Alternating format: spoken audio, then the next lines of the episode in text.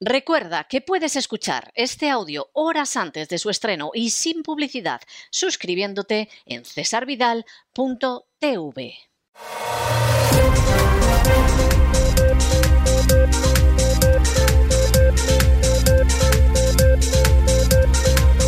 Las noticias del día.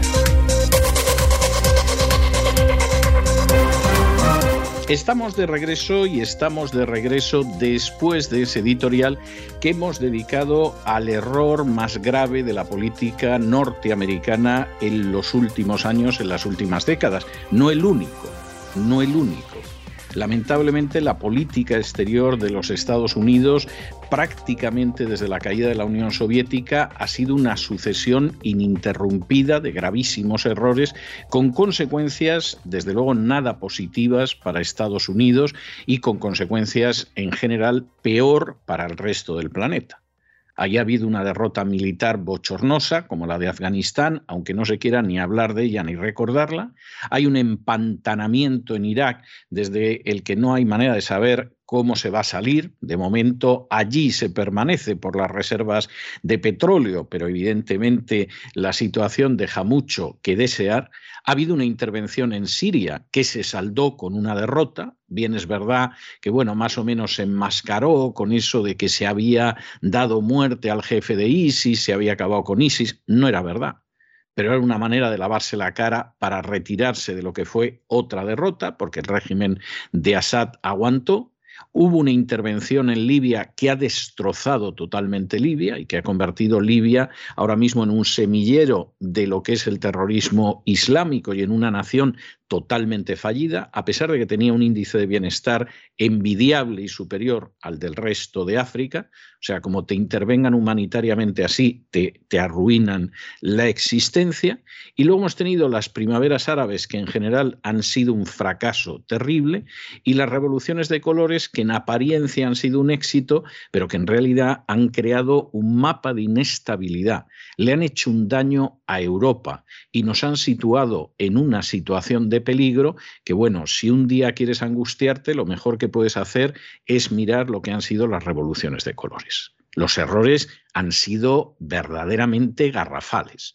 Ha habido gente que se ha beneficiado. Se ha beneficiado el aparato militar industrial, se ha beneficiado la agenda globalista, se ha beneficiado George Soros, en fin, se ha beneficiado en general sectores muy siniestros de este planeta. Pero en términos generales ha sido una política desastrosa para los propios intereses nacionales de los Estados Unidos, en primer lugar, y luego para los pobres a los que les ha pillado. Pero ya el error máximo, colosal, la estupidez del siglo, ha sido desarrollar una política agresiva contra Rusia, demonizar a Rusia de tal manera que Rusia ha terminado arrojándose en brazos de China. ¿Qué es lo último, lo último que tendría que tolerar Estados Unidos, lo último que tendría que propiciar Estados Unidos. La gran jugada genial, impresionante, de esas que cambian la historia, que llevó a cabo en 1972 Richard Nixon, fue precisamente separar a China de la Unión Soviética. A China porque era más débil que la Unión Soviética en aquellos momentos y lógicamente te atraes al elemento más débil para poderte oponer a tu adversario más peligroso. Desde hace décadas, la política sensata, inteligente, sabia de Estados Unidos hubiera sido atraer a Rusia para evitar que acabara en los brazos de China. Pues se ha hecho todo lo contrario a diario, eso sí, para que los británicos se froten las manos, el señor Soros se sienta feliz, la agenda globalista de saltos y el complejo militar industrial siga gastándose el dinero del ciudadano americano. Estados Unidos gasta más del 53% de su presupuesto en gasto militar. Es una salvajada. Es una locura. Y además es innecesario. Y eso no va en bien de los intereses nacionales de Estados Unidos. Va en bien de intereses que son realmente muy poco santos. Y hasta se podría calificar que de profundamente bastardos. Y si Estados Unidos persiste en esa situación, pues sí, puede dar por seguro que para finales de esta década la agenda globalista lo mismo puede aplaudir porque efectivamente Estados Unidos habrá dejado de ser la primera potencia mundial, porque ha ido acumulando errores que son fatales y es en concreto el peor de todos. Y como decía el mariscal Montgomery, que en fin, estuvo en el bando de los vencedores en la Segunda Guerra Mundial, no era un Mindundi, pero como decía Montgomery, al final, al final, una guerra la gana aquel que ha cometido menos errores. Y Estados Unidos en estos momentos va a la cabeza de los errores. Ha cometido más errores que Rusia, muchísimos más, y desde luego muchísimos más que China, que consigue ir avanzando con una enorme sabiduría y con una enorme paciencia, y además sin cometer errores. Lo cual, hombre, no piensen ustedes que es una perspectiva agradable que en vez de estudiar inglés haya que estudiar chino. ¿eh? No, ya, ya solo por eso sería para pensárselo sin entrar en otro tipo de consideraciones. Pero cuando se cometen grandes errores, esto tiene consecuencias. Y aterrizamos en España como aterrizamos siempre al inicio de las noticias del día para darles una muy buena noticia. Un juez de Palencia da la razón a un padre que se negaba a vacunar contra el coronavirus a su hijo de 8 años. Y efectivamente la razón fundamental que da, aunque hay que decir que este juzgado de primera instancia, instrucción de Palencia, el número uno, ha desarrollado la resolución de una manera excelente, pero una razón fundamental que da es que el padre duda de forma más que razonable sobre lo que puede pasar con su hijo si le inyectan la vacuna contra el coronavirus, porque es que no existe información sobre los efectos adversos de un fármaco que no se les olvide a ustedes, es experimental. Y en este sentido, pues evidentemente, claro que el padre puede tener una duda razonable y decir, yo no vacuno a mi hijo, ¿cómo voy a vacunar a mi hijo frente a esto? En el auto del tribunal se dice, por ejemplo, que el propio prospecto de la vacuna de Pfizer dice que se desconocen los efectos a medio o largo plazo y que además los estudios sobre los efectos a medio o largo plazo pues no van a estar hasta el año 23 o 24. Y como se da la circunstancia de que en última instancia este fármaco ha recibido una aprobación pero solo para uso de emergencia, es decir, una autorización para uso de emergencia que está condicionada a ver los efectos, pues claro, claro que el padre tiene toda la razón del mundo para decir que no vacuna a una criatura. Porque la duda del padre es más que razonable, porque no hay una información en ese sentido y porque además no nos vamos a engañar, esta criatura no había nada que pudiera hacer pensar que está en un peligro grave. Para terminarlo de arreglar, como dice muy bien el, auto de la juez, bueno, pues aquí se da la circunstancia de que la incidencia real de situaciones como puede ser la miocarditis, la pericarditis, la parálisis de Bell, el síndrome de Guillain-Barré, etcétera, etcétera, etcétera, que se está relacionando con la vacuna, pues hace que efectivamente una persona diga, oiga, yo a mi hijo eso no se lo meto en el cuerpo asumo el riesgo que haya, no es que sea contrario a todas las vacunas del mundo, ni que crea que la Tierra es plana, ni que me desayune todos los días con una lejía a la que le echo un par de cubitos de hielo. No, eso lo dicen los maliciosos o los imbéciles. No hay nada de eso.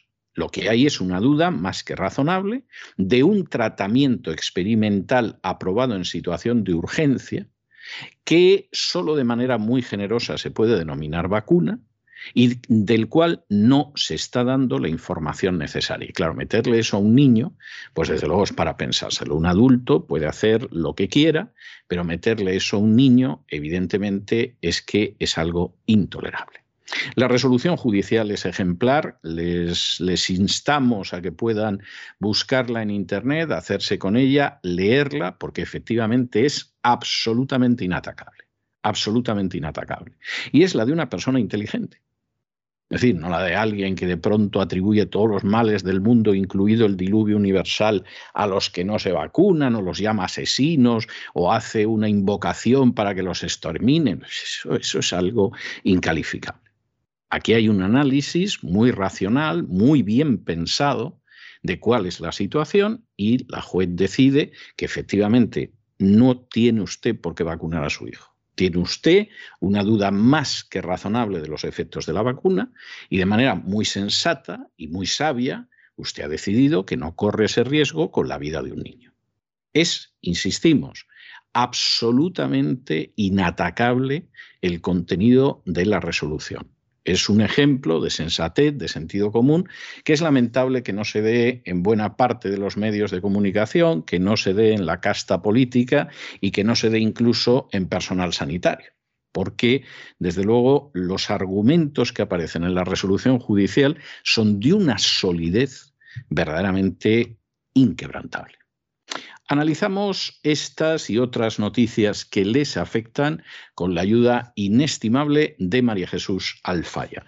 María Jesús, muy buenas noches. Muy buenas noches, César. Muy buenas noches a los oyentes de la voz. El juzgado de primera instancia, instrucción número uno de Palencia, ha dado la razón a un padre que se negaba a inocular a su hijo de ocho años con la llamada vacuna contra el COVID-19. La madre del menor presentó una demanda en la que pedía autorización judicial para vacunar al hijo de ambos. Tras el interrogatorio de ambos progenitores y el análisis de las pruebas documentadas, la jueza ha dado la razón al padre al reconocer la duda razonable del progenitor ante la inexistencia de información sobre efectos adversos de este medicamento experimental. Esta sentencia implica una autorización que tendrá una duración temporal de dos años desde la fecha de la resolución.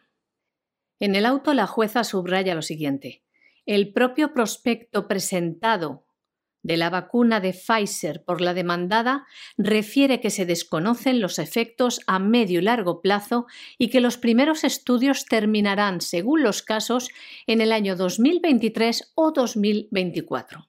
El tribunal apunta a que, les leemos, sin desconocer la jurisprudencia emanada del Tribunal Europeo de Derechos Humanos en relación con la obligatoriedad de la vacunación en ciertos supuestos, no puede considerarse aplicable en este caso toda vez que no ha obtenido la aprobación plena para su uso en humanos, sino únicamente autorización para uso de emergencia condicionada a la supervisión de su evolución, efectos y necesidad.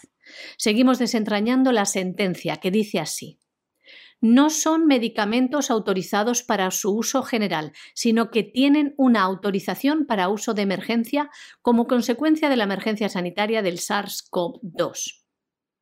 Continuamos leyéndoles esta sentencia que es muy reveladora y da datos que también hemos comentado en este programa. Y dice así la jueza. Ha quedado claro que se han solapado los plazos de investigación, pues se han llevado a cabo simultáneamente las fases 1, 2 y 3 sin esperar a los resultados de las anteriores y por ello sin haber tampoco concluido sus estudios clínicos en la actualidad motivo por el cual la autorización debe renovarse anualmente a la vista de los efectos adversos que vayan surgiendo, a la vista de que la producción ordinaria de una vacuna supone entre 5 y 10 años de estudio según los casos, antes de ponerla en el mercado. Cosas muy importantes que también resalta esta sentencia. Se recuerda también que el sistema de vacunación en España es voluntario, sin que ninguna norma legal avale la obligatoriedad de su aplicación en nuestro país. Y de manera concreta señala que no puede considerarse que la vacunación frente al COVID-19 pueda subsumirse la normativa genéricamente aplicable a todo el sistema ordinario de vacunación, toda vez que no son medicamentos autorizados para su uso general, sino que tienen una autorización para uso de emergencia, como consecuencia de la emergencia sanitaria del SARS-CoV-2. La jueza sobre todo ha tenido en cuenta el interés superior del menor, haciendo referencia a la Carta Europea de Derechos del Niño, a la Ley de Protección Jurídica del Menor y a la Ley de Autonomía del Paciente. A su vez, la juez, basándose también en fundamentos del derecho, ha citado el auto de otros dos jueces que han sentenciado teniendo en cuenta las mismas consideraciones. Es el caso que les contamos también en este programa, un caso similar a este, en el que el juez dio la razón a una madre, enfermera, lo que impidió que vacunaran a su hijo. Fue un auto dictado por el juzgado de primera instancia número 6 de Telde del 5 de octubre del año 2021. También la jueza presenta detalladamente la importancia del consentimiento informado ante la aplicación de tratamientos médicos, así como se cita el convenio para la protección de los derechos humanos y la dignidad del ser humano con respecto a las aplicaciones de la biología y la medicina. Por ello, le seguimos leyendo partes muy importantes de esta sentencia para este caso concreto. La inexistencia de un riesgo concreto y cierto para la salud del menor de 8 años de edad y sin patología previa alguna que le haga colocarse en una situación de especial peligro frente a una infección que provoque la enfermedad denominada COVID-19, por lo que no resultan de aplicación las normas relativas a la urgencia médica, que prevén la posibilidad de excluir el consentimiento informado para la aplicación de un tratamiento invasivo aplicado mediante inyección intramuscular y añade, existe una incertidumbre considerable con respecto a la magnitud de los daños potenciales. El margen de beneficio, basado principalmente en una perspectiva de salud, se considera demasiado pequeño para apoyar el asesoramiento sobre un programa universal de vacunación de niños sanos de 12 a 15 años de edad en este momento. Algo muy importante, estas palabras de esta jueza. Bravo. Una jueza que analiza abundante documentación presentada por abogados del padre y concluye lo siguiente. De todo lo anterior, resulta que las autoridades sanitarias en nuestro país reconocen, por un lado, la inexistencia de estudios científicos que permitan conocer en la actualidad la incidencia real de casos de miocarditis y pericarditis tras la aplicación de la vacuna contra el COVID-19 entre menores de 15 años, o la aparición de otros efectos adversos graves, como pudieran ser la parálisis de Bell o el síndrome de Guillain-Barré, o reacciones alérgicas severas y de la evolución de este grupo de edad tras la vacuna a medio y largo plazo, de lo que se reconoce la inexistencia absoluta de información. Esta juez, a la vista de las dudas que están surgiendo también en otros países sobre la valoración del riesgo-beneficio en este rango de edad, en el que la incidencia de mortalidad por el COVID-19 es manifiestamente inferior a otros supuestos de riesgo ordinarios de la vida, como por ejemplo viajar como ocupante en un vehículo de motor, esta jueza se muestra partidaria de optar por una posición conservadora, de preservar la salud y la vida de este menor, teniendo en cuenta, dice, que nos referimos al grupo de edad que representa nuestro futuro como sociedad. Y la siguiente noticia que tenemos que darles es una noticia que nos causa un profundo pesar, que nos causa una honda consternación que nos causa verdaderamente un dolor que no podemos llegar a describir. Federico Jiménez Los Santos reclama medio millón de euros a Enrique de Diego en un acto de conciliación. El director de Libertad Digital acusa al director de Rambla Libre de injurias, calumnias, de lesionar su dignidad y de atentar contra su fama. Eh, ayer se celebró el acto de conciliación. En el acto de conciliación ni apareció Federico Jiménez Los Santos, ni se presentó una contrapropuesta a la idea de la querella lo cual quiere decir que aquí no se busca el arreglo, aquí se busca hundir realmente a Enrique de Diego y desde luego la petición del medio millón de euros, en fin, para este tipo de cuestiones es de una magnitud y de una envergadura que hace pensar que efectivamente aquí no se quiere conciliación ni se quiere restaurar el honor ni nada, sino que se quiere destruir a una persona que ha ejercido su libre derecho a la libertad de expresión. Esto puede ser más o menos discutible. Hay gente que considera que se tiene que querellar con todo bicho viviente, hay quien considera que esto es una cosa en la que hay que ser prudente, pero sinceramente, que Federico Jiménez Los Santos haga esto, es que es la Pompadour dando lecciones de castidad.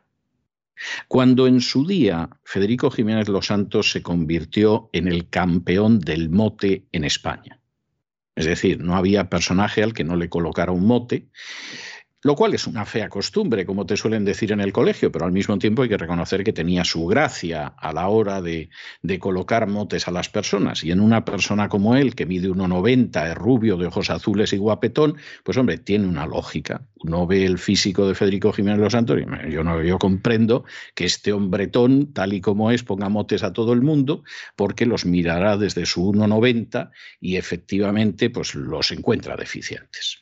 O sea que, esto es comprensible.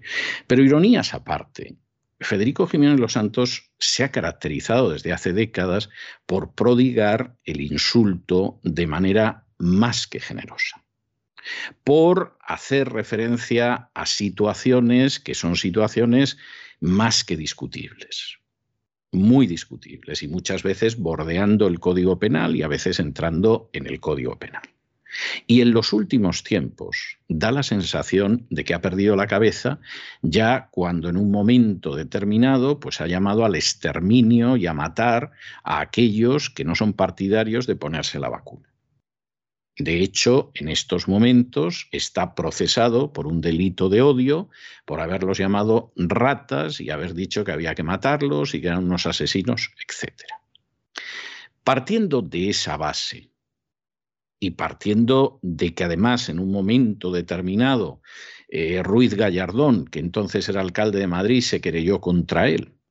Y fuimos algunos, muy poquitos, pero algunos, los que decidimos defender a Federico. En mi caso, de una manera tan clara, no solo desde la radio, sino incluso en una columna de La Razón, que hasta me escribió Ruiz Gallardón para decirme que me equivocaba, etcétera, etcétera, etcétera partiendo de la base de que hemos podido considerar que la fraseología de Federico no era adecuada, que al mismo tiempo que no era adecuada podía ser injusta, que incluso se pasaba de las reglas elementales de la educación, que demostraba incluso quizá que pretendía compensar complejos, pero que aún así, aún así, Defendimos que pudiera expresarse con libertad, porque la gente se puede expresar y debe expresarse con libertad.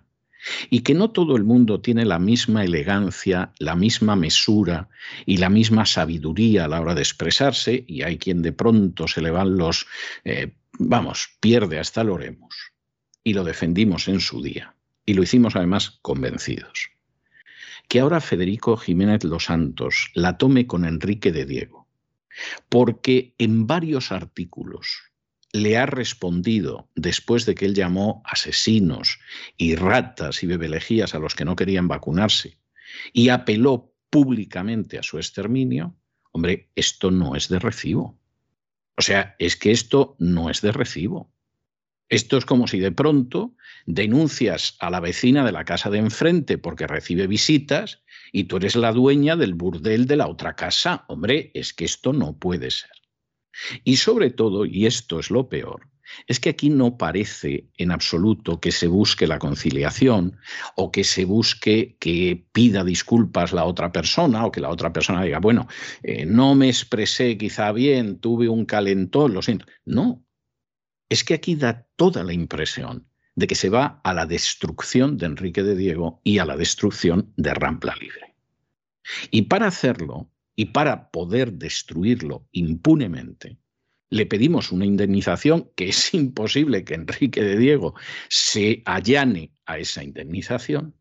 Y además de que le pedimos esa indemnización, no aparecemos por el acto de conciliación. Es decir, hacemos el trámite del acto de conciliación porque es el trámite previo que exige la ley antes de presentar una querella.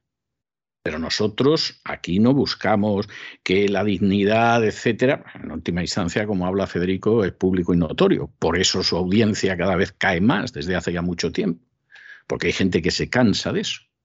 Pero en cualquiera de los casos, aquí no estamos buscando ni la conciliación, ni que no me lesionen el honor, no. Aquí lo que buscamos es destruir a un periodista y destruir a un periodista porque expresa puntos de vista que son contrarios a los míos, que creo que hay que exterminar a las ratas asesinas que no se quieren vacunar. Y esto es intolerable. Esto es un fraude de ley. Esto es intentar utilizar la legislación para acabar con una persona, para causarle la ruina, para causarle la muerte civil. Y eso es muy triste.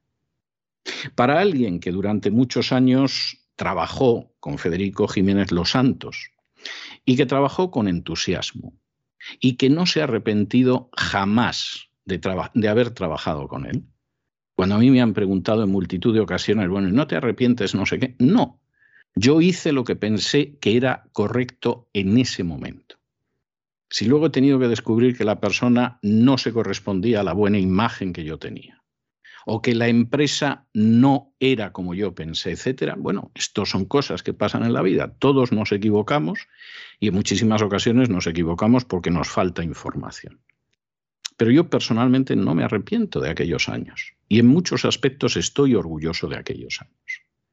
Pero tengo que decir con profundo dolor que yo he visto un deterioro psicológico y moral en Federico Jiménez Los Santos durante los últimos años, que seguramente empezó cuando comenzaron a darle una vida infame en las dos últimas temporadas que pasó en Cope, y seguramente aquello afectó a Federico más de lo que nosotros pudimos ver, la gente que estábamos cerca de él, y que ha ido luego en cascada hasta llegar a unos límites que explican la situación. Y esto es algo sobre lo que él tendría que reflexionar. Enrique de Diego no tiene ese medio millón de euros. Lo pueden arruinar por el patrimonio modesto que tiene después de décadas de trabajo, pero no tiene eso. Si efectivamente lo quiere arruinar, reducir a la miseria, convertirlo en un chivo expiatorio o intentar tapar algo los agujeros de libertad digital, puede ser comprensible, pero es una inmoralidad. Y sobre todo, esto al final, más que Enrique de Diego, a quien le hace un enorme daño es a Federico Jiménez Los Santos y a Libertad Digital. Porque confirma la idea de que aquí hay un desplome moral que viene de muy atrás y que cada vez es mayor y es más evidente y es más creciente y explica la desbandada de sus oyentes. Y esto le causa un enorme daño. Y es algo que tendría que reflexionar. Tendría que reflexionarlo, no interponer al final esa querella, olvidarse de esta historia y sobre todo darse cuenta de que en realidad, en buena medida, una moral siquiera natural, que no apela a Dios y que al menos lo que intenta es que la vida sea medianamente civilizada en este planeta, eso es esa moral que implica que no hacemos a los demás lo que no nos gustaría que nos hicieran a nosotros.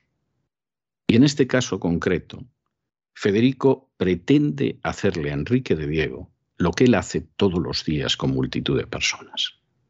Y eso es algo absolutamente intolerable, desde el punto de vista que se mire. Y va a hacer que finalmente, cuando Federico esté fuera de este mundo, me refiero al de la comunicación, en el de más allá tendrá que rendir cuentas como todos, pero cuando esté fuera de este mundo de la comunicación, el recuerdo que va a dejar va a ser un recuerdo muy malo. No va a ser el recuerdo de años, ya hace mucho tiempo pasados, donde efectivamente cumplió un papel muy honroso.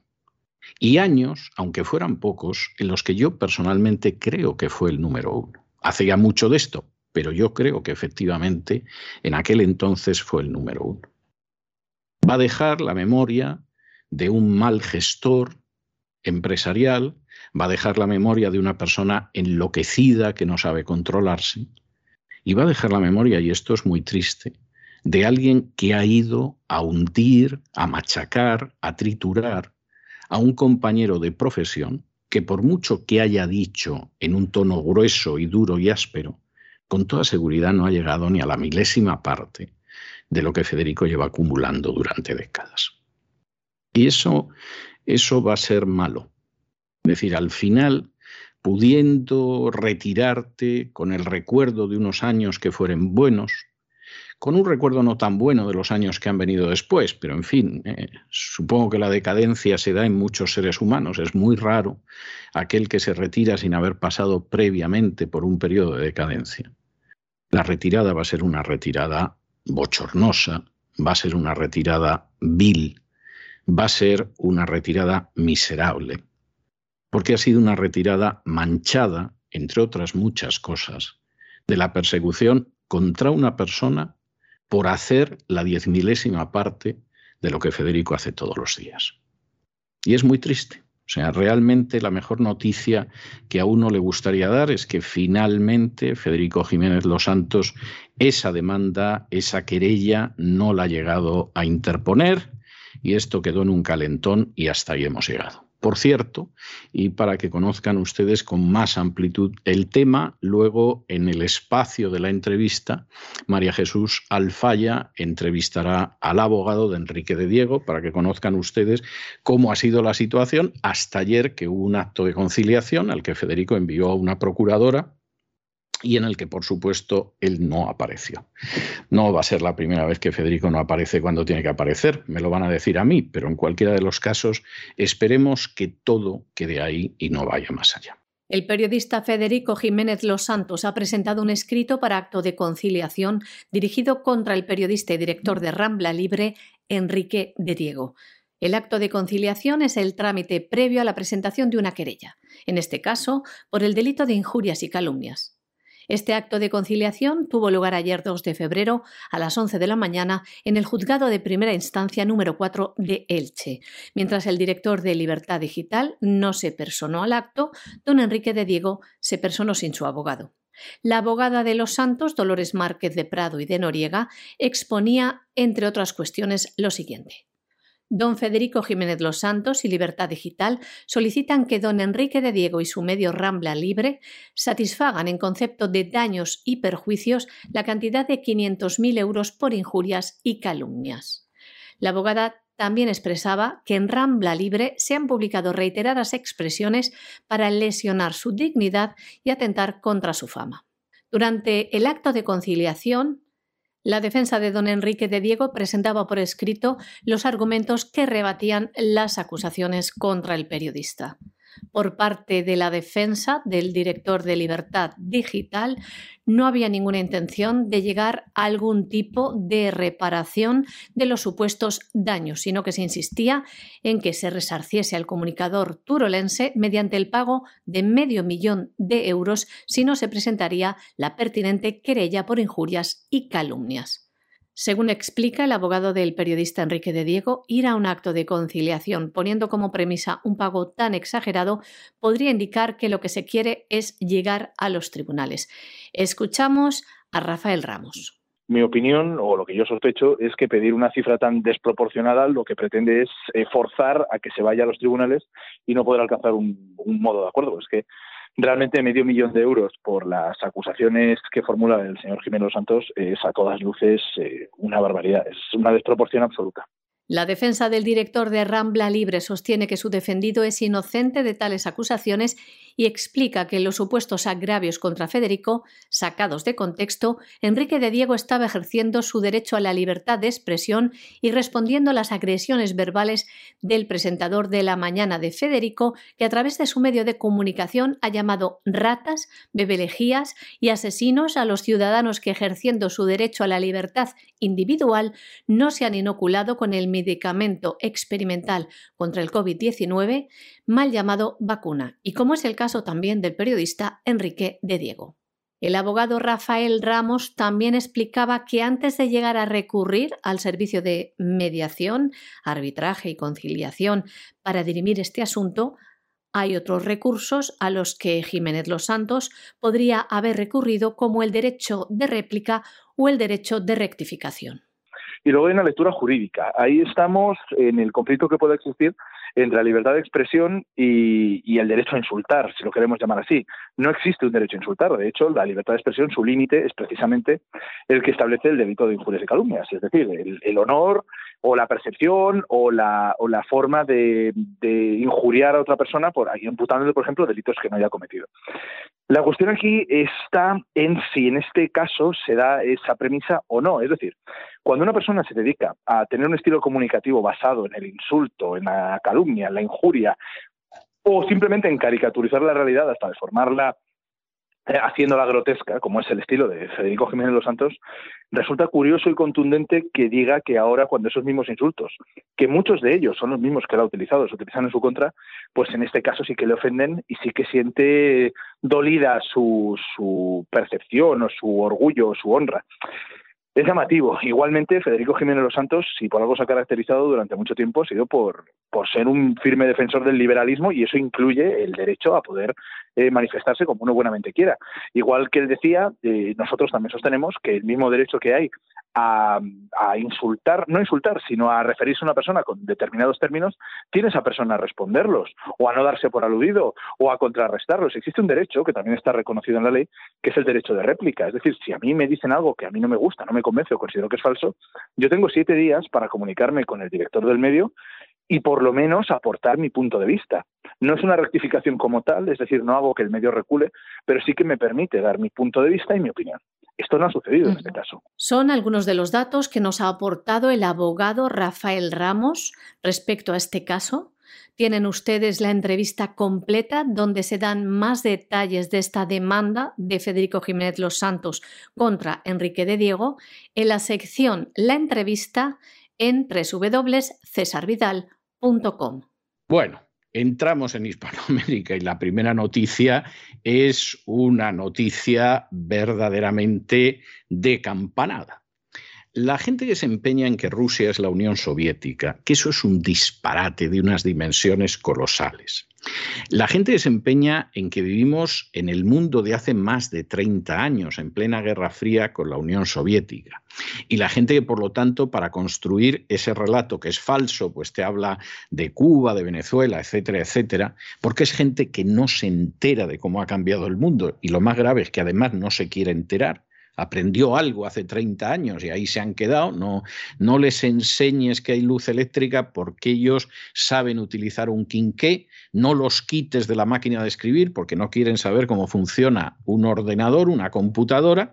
Bueno, pues con esta noticia se pondrán como fieras y es que resulta que el presidente de Argentina ofrece al presidente de Rusia que Argentina sea la puerta de entrada de Rusia en Hispanoamérica.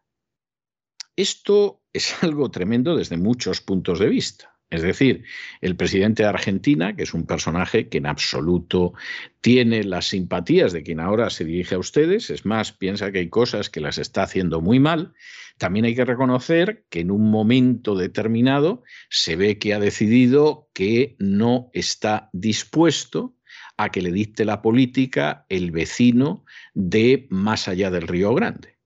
Ha aceptado infinidad de cosas de la agenda globalista, pero se ve que ha debido de pensar que también la agenda globalista dice que Estados Unidos deja de ser la primera potencia y ya se está reposicionando. Y entonces Alberto Fernández, pues ya ha empezado este jueves una gira que le va a llevar por Rusia y por China y ya de entrada le ha dicho a Putin que no se preocupe que Argentina estaría encantada de ser la puerta de entrada de Rusia en Hispanoamérica. Claro, en la Casa Blanca puede que aúllen, seguramente habrá alguien que dirá, detrás de esto está la inteligencia cubana, pero va a estar la inteligencia cubana, ni la inteligencia cubana, ni los cubanos. Aquí lo que hay es la idea de que a mí ya me ha advertido el Fondo Monetario Internacional que con la historia del calentamiento global los países de Hispanoamérica no van a tener industria durante este siglo. Y nos condenan a ser un protectorado que lo único que proporciona son materias primas. Y entonces aquí la cuestión de fondo es si lo vamos a consentir o no lo vamos a consentir. Y la clara respuesta que hay por parte de Argentina es, pues mire usted, no. O sea, no lo sueñe porque no lo vamos a consentir. Y como no lo vamos a consentir, pues tenemos que buscar alianzas por otros lados, es decir, lo mismo que pasa con Rusia. Usted me quiere hacer la vida imposible, me quiere colocar los misiles delante de la puerta de casa, etcétera, etcétera. Pues hombre, no es que tenga yo un especial interés en llevarme bien con China. Pero evidentemente me voy a llevar bien con China porque usted no me deja otra alternativa. Vamos, bailo yo con Xi Jinping aunque sea la polka. Y en el caso de Argentina sucede igual. O sea, me está usted presionando. Me dice que no me van a renovar el crédito que tengo ahora. Me amenazan con una suspensión de pagos. A ver, llamada a los chinos. Y por si fuera poco, como en estos momentos a Rusia la quieren aislar, a ver, que voy a ir a ver a Putin y le voy a decir, Vladimir, Valoya, no te preocupes, que si tú necesitas entrar en Hispanoamérica, no necesitas hablar con el tonto de Maduro o con el sujeto que hay en Cuba, que, que se está totalmente rendido, no te digo ya el de Nicaragua, Argentina. Argentina, que es una de las naciones objetivamente importantes de Hispanoamérica. Luego tiene una historia en la que sabe que no ha sabido aprovecharlo, pero objetivamente es una nación que funciona de maravilla. O sea que en ese sentido, Vladimir, lo que tú quieras. Bueno, pues nada, que sigan cometiendo errores en la Casa Blanca como en las últimas décadas y va a llegar un momento en que Estados Unidos va a tener a su lado al Reino Unido zascandileando siempre y a lo mejor a los ucranianos. Vamos, un panorama para echarse a temblar. Para echarse a temblar porque Estados Unidos con poco más del 4% de la población mundial, tiene el 40% de la riqueza mundial. Y mantener casi ese 40% de la riqueza del planeta con algo más del 4% de la población del planeta.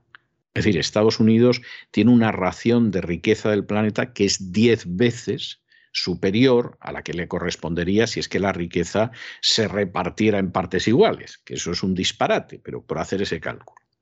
Para poder mantener esa situación, tienes que intentar llevarte bien con la gente.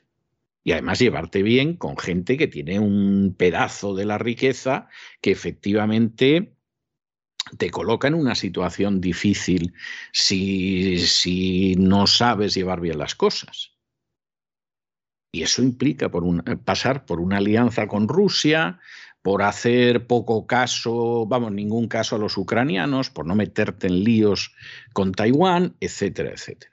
Que no haces eso y te metes en líos y la economía la drenas con un gasto militar inútil y además acabas haciéndote odioso por un sitio u otro, pues no sabes dónde te estás metiendo. O sea, parece que es que quieres cumplir los objetivos de la Agenda 2030 y para el año 2030 ya no ser la primera potencia mundial. El presidente de Argentina, Alberto Fernández, inicia este jueves una gira de cinco días por Rusia y por China. Tiene como misión atraer inversiones y fortalecer vínculos políticos con dos países que la Casa Rosada usa como contrapeso diplomático ante los Estados Unidos. Hoy día tuvo un breve encuentro con el presidente Vladimir Putin y según informó el Kremlin, los dos mandatarios han abordado las perspectivas de desarrollo de la Asociación Estratégica Ruso-Argentina en las esferas política, económico-comercial, cultural y humanitaria. También trataron asuntos de la agenda internacional y regional. El presidente Fernández transmitía a Putin que la economía argentina tiene una excesiva dependencia de los Estados Unidos, por lo que se muestra dispuesto a romper esta dinámica en favor de incrementar las relaciones con otros países decía, muy importantes como Rusia. Por ello, le dijo al presidente Putin que el entorno es muy favorable y que Argentina debería de ser la puerta de entrada de Rusia en América Latina. A su vez, el presidente argentino mostró su agradecimiento a Rusia por haber aportado durante la pandemia, en los momentos en los que escaseaban, las vacunas contra el coronavirus Sputnik V, vacunas de fabricación rusa. El asesor de Putin, Yuri Ushakov, recordaba que Argentina apoya muchas de las iniciativas rusas que se presentan en el Consejo de Seguridad y otras instancias de la ONU. Bueno, y como lógicamente lo que hay que hacer es seguir enredando en el sentido de que parezca que toda la situación es una situación que estamos todavía en la crisis de los misiles de 1962, bueno, pues un comité de la Casa Blanca ha decidido que detrás de los casos del síndrome de La Habana puede haber una energía electromagnética. ¿Qué es esto del síndrome de La Habana? Bueno, ustedes saben que en un momento determinado Barack Obama decidió volver a abrir relaciones diplomáticas con Cuba. Aquí en el sur de la Florida se escucharon aullidos y en otras partes de Estados Unidos se escucharon aplausos porque dijeron por fin vamos a hacer negocios con la isla caribeña y había gente de aquí del sur de la Florida que cuando estaba en el sur de la Florida daba aullidos y cuando llegaba a Washington se frotaba las manos porque hacía negocios también con la isla caribeña. Luego, en fin, electores, amiguetes, etcétera, les contaban lo contrario, pero hacían negocios de este tipo.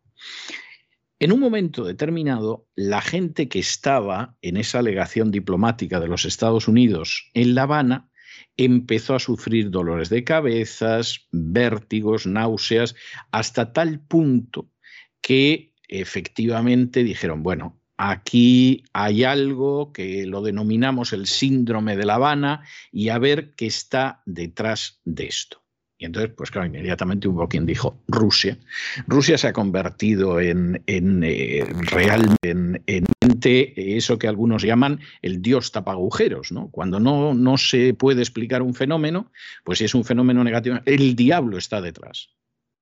No, no, a lo mejor el diablo no está detrás, es simplemente que tú no sabes física. O esto es obra de Dios, y puede serlo, pero también sería bueno que supieras física. Bueno, pues la CIA se pone a investigar todo esto. Al final descubren que Rusia no está detrás, lo cual es tremendo. Ha debido de desilusionar a muchísima gente. Se encuentran con el hecho de que el síndrome de La Habana no solo se da en La Habana, eh, de hecho, hay sitios tan lejanos como Australia o Colombia donde también se da. Y al final, al final, esto parece que lo crea una energía electromagnética, que no usan los rusos, ¿eh? y que tampoco está nada claro que usen los chinos, pero efectivamente esa es la historia. Bueno, pues es una historia de lo más bonita, o sea, es una de esas historias que a ver ahora cómo consigues meter aquí a Ucrania, a Putin, a las Olimpiadas de invierno en Beijing, en fin, esto es para verlo. Según ha concluido este miércoles un grupo de expertos creados por la Casa Blanca para investigar el caso, las extrañas dolencias que han sufrido algunos integrantes del personal diplomático y de la inteligencia de los Estados Unidos desde el año 2018 podrían tener su origen, en buena parte de casos, en algún tipo de energía electromagnética. La CIA ha concluido que la mayor parte de los misteriosos dolores de cabeza, náuseas, vértigos que sufrieron diplomáticos estadounidenses en un fenómeno que llevó el nombre como síndrome de La Habana, afirman que no fueron fruto de una operación organizada por Rusia u otros agentes extranjeros con el fin de recopilar información de inteligencia. Para el espionaje estadounidense, la mayoría de los más de mil casos reportados y de los que Washington tiene constancia podrían deberse a condiciones médicas sin diagnosticar o a puro cansancio. La agencia rechazaba que la misteriosa dolencia que ha atacado desde el año 2016 a los espías y diplomáticos estadounidenses se debiera a esta campaña global llevada a cabo por potencia extranjera. El hallazgo del panel de expertos de la Casa Blanca es congruente con las conclusiones anteriores a las que habían llegado desde la Academia Nacional de Ciencia, Ingeniería y Medicina de los Estados Unidos, que encontró que una energía electromagnética parece ser el mecanismo más plausible para explicar estos casos. Ese estudio fue presidido por David Relman, profesor de microbiología e inmunología de la Universidad de Stanford, quien también trabajó con el panel de expertos de la comunidad de la CIA. El panel no atribuyó ningún caso a un dispositivo o país específico.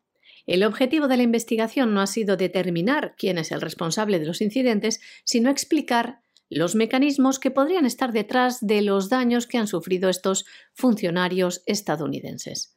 El gobierno de Joe Biden decidió investigar estas misteriosas dolencias que han afectado recientemente no solo a la Embajada de Cuba, sino también a funcionarios estadounidenses en Alemania, Austria, Rusia y China. Se le conoce, se le bautizó como síndrome de La Habana, porque estos primeros incidentes aparecieron en Cuba. Pero desde entonces han ido brotando por lugares tan lejanos como Austria, Colombia, Rusia, Australia, China o Uzbekistán. El pasado otoño, el Congreso sacaba adelante, con apoyo de demócratas y republicanos, una ley para apoyar económicamente a las víctimas del incidente de salud no identificado, algunas de las cuales no han podido reincorporarse todavía al trabajo. Bueno, y Pfizer, que realmente no cesa en su intento de seguir llenando sus arcas, sea como sea, acaba de enviar una solicitud a la FDA, que saben ustedes que es el organismo en Estados Unidos que se ocupa de, todas las cuestiones relacionadas con las vacunas, para que apruebe el uso de emergencia de una denominada vacuna contra el coronavirus que vaya para bebés desde los cinco meses y niños hasta los cinco años es una de esas cosas que te deja absolutamente pasmado, que realmente dices, pero bueno, ¿esto cómo es posible que la cosa llegue hasta ese extremo? Pues sí, tenemos que empezar la parte internacional de las noticias diciendo que Pfizer es insaciable y ya va hasta por los bebés. Claro, a uno le gustaría que en una de esas situaciones los padres, si efectivamente exige la legislación del país que vacunes también niños y bebés, fueran a los tribunales y se encontraran pues un juez como la juez de la que hemos hablado en la primera noticia, que ve los hechos y dice, hombre, no. O sea, Pfizer está ganando el dinero a carretadas, pero hombre, bebés, niños de menos de cinco años. Hombre, los padres sensatos no hacen correr a su hijo y a su bebé por una situación de ese tipo, y más cuando es algo experimental. Pero bueno, vamos a ver en qué acaba todo. El gigante farmacéutico Pfizer y su socio BioNTech han enviado una solicitud a la FDA para que apruebe el uso de emergencia de la falsamente llamada vacuna por ellos mismos contra el COVID-19 para bebés de seis meses y niños de hasta 5 años. Como ven, uso de emergencia, lo que significa que no ha pasado las pertinentes fases de ensayos clínicos. Los bebés y los niños serán utilizados como cobayas humanas, al igual que lo está haciendo el resto de la población. Pfizer dice que ha estado probando además una tercera dosis en bebés y niños después de que los resultados obtenidos en cuanto a inmunización al aplicar dos inyecciones no fueron del todo satisfactorios. Aún así, la compañía ha constatado que las dos dosis de la vacuna en menores es segura y analizan, dicen ahora los resultados con una inyección de refuerzo, aunque no estará disponible hasta al menos finales del mes de marzo. En el mes de diciembre, Pfizer y Biotech anunciaron que dos dosis de vacuna en niños de 2, 3 y 4 años no desencadenaron una respuesta inmunitaria comparable a la que generó en adolescentes y adultos. Pero el régimen de dos inyecciones creó una respuesta, según dicen, inmunitaria protectora en niños de 6 meses a 2 años. Fue entonces cuando los fabricantes de medicamentos agregaron una tercera inyección al ensayo para tratar de mejorar la respuesta inmunológica. Como ven, el mismo suero, sin evidencias científicas, sin inmunidad, pero ponen una dosis menor. ¿Qué es lo que están haciendo hasta ahora? Dicen que en este ensayo el mismo suero de la vacuna que reciben los adultos, los niños entre 6 meses y 5 años recibieron dos dosis de inyecciones de 3 microgramos, una décima parte de la dosis administrada a los adultos. Y entre dosis y dosis, tres semanas de diferencia. Ya ven, pide autorización para inocular a bebés Todo esto, pese a que ellos mismos saben que este medicamento genético experimental no ha sido probado en menores.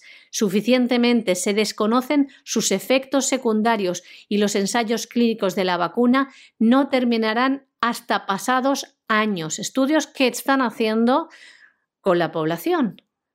De ahí los efectos adversos que se han registrado y certificado.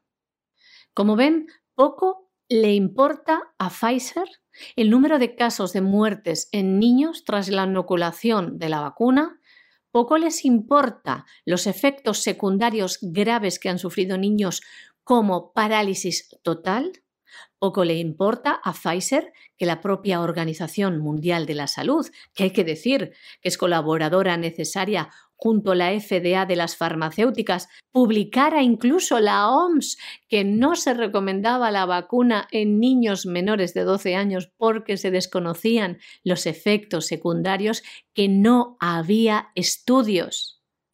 Aún así, ante tal aberración, ante los casos que están dándose alrededor de todo el mundo de niños completamente sanos que han sufrido graves daños tras inocularse la vacuna, la farmacéutica Pfizer sigue solo pendiente de los números y poco le importa la seguridad y la vida de los más pequeños. Quiere ahora que el gobierno estadounidense permita seguir inyectando este experimento genético ahora hasta los seres más pequeños e indefensos. Algo, señores, totalmente criminal.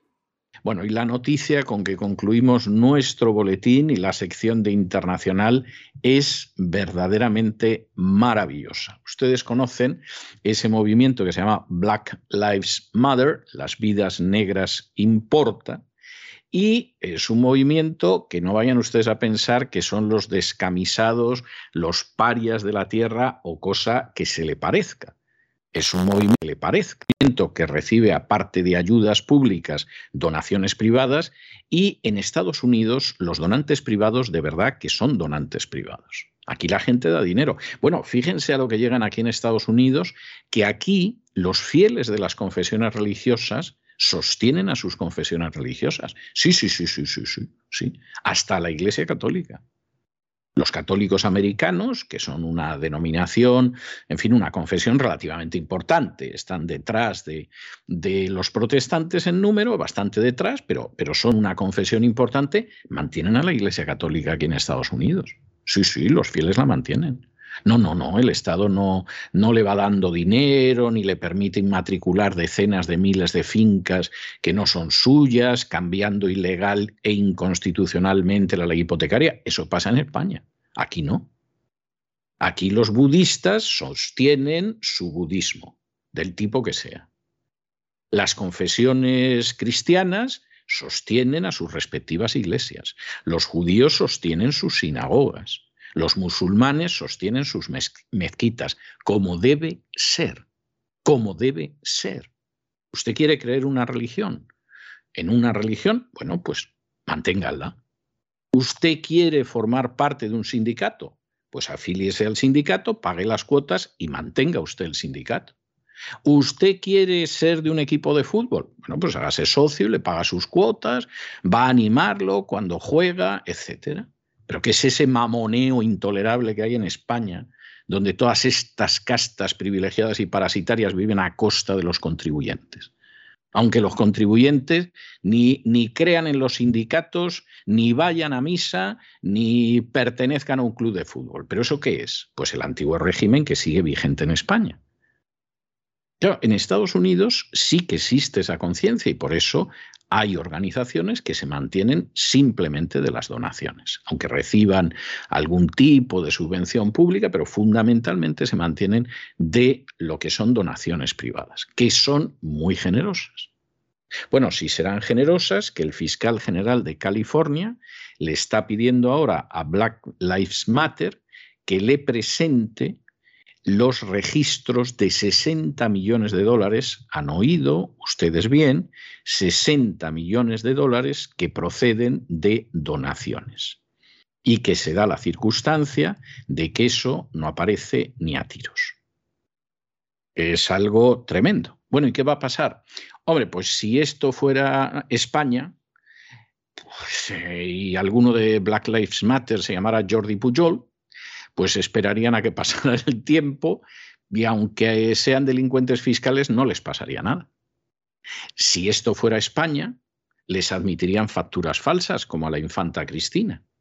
Si esto fuera España, pues determinadas empresas en Cataluña vinculadas al nacionalismo catalán no se abriría ningún tipo de actuación contra ellas por parte de los sicarios buscabonus de la agencia tributaria. Pero como esto es Estados Unidos, más vale que efectivamente Black Lives Matter tenga las cuentas claras. Porque aunque empiecen a gritar, no, es que esto es una persecución contra los negros, es que esto es racismo, les va a dar igual. De modo que más vale que tengan las cuentas muy claritas. El fiscal general de California, Rob Bronta, ha exigido a Black Lives Matters Global Network Foundation Incorporated que presenten los registros financieros de hasta 60 millones de dólares recibidos en donaciones. El fiscal les comunica que podría revocar a la organización el estatus de exención de impuestos y cargar a los líderes del Black Lives Matter con multas por retraso si no cumplen con estas demandas al no haber presentado estos informes anuales requeridos para el año fiscal 2020 al registro de fideicomisos de caridad. El fiscal le recuerda que no está en regla, por lo que se le prohíbe participar en actividades para las que se precisa este registro, incluyendo la solicitud o el desembolso de fondos de caridad. Black Lives Matter tiene 60 días para proporcionar los informes al Departamento de Justicia de California. Tras la muerte de George Floyd, este movimiento recibió donaciones millonarias que nadie sabe dónde han ido a parar. Bueno, algunas sí, porque lo ha ido publicando la prensa estadounidense. Black Lives Matter canalizó las donaciones a través de Thousand Currents y la Fundación Tides hasta que el IRS aprobó su solicitud de estatus de organización sin fines de lucro en diciembre del año 2020. En esa época, Thousand Currents transfirió 66,5 millones de dólares a Black Lives Matter, una transacción firmada personalmente por la cofundadora Patrice Cullors. Black Lives también transfirió millones de dólares a una organización benéfica en Canadá dirigida por la esposa de Coolors, Yanaya Khan, para comprar una mansión que solía ser la sede del Partido Comunista de Canadá. M4BJ, una organización sin ánimo de lucro con sede en Toronto, creada por Yanaya Khan y otros activistas canadienses, se hizo con la histórica propiedad de 10.000 pies cuadrados por el equivalente a 6,3 millones de dólares en efectivo en julio del año 2021. Patrice Callars, cofundadora del Black Lives Matter, admitió hace unos años en un vídeo ampliamente difundido que ella y sus compañeros activistas son marxistas adiestrados. Y hasta aquí hemos llegado nosotros con nuestras noticias de hoy. María Jesús, muchas gracias, muy buenas noches. Gracias César, muy buenas noches también a los oyentes de La Voz. Y ya lo saben, no se nos vayan porque ahora inmediatamente regresa María Jesús con la entrevista y nos vamos a enterar de los detalles de esa querella que ha presentado Federico Jiménez Los Santos contra Enrique de Diego y después ya saben que a continuación vamos a tener un generoso respiro de cultura con Doña Sagrario Fernández Prieto y su biblioteca. No se vayan, que regresamos enseguida.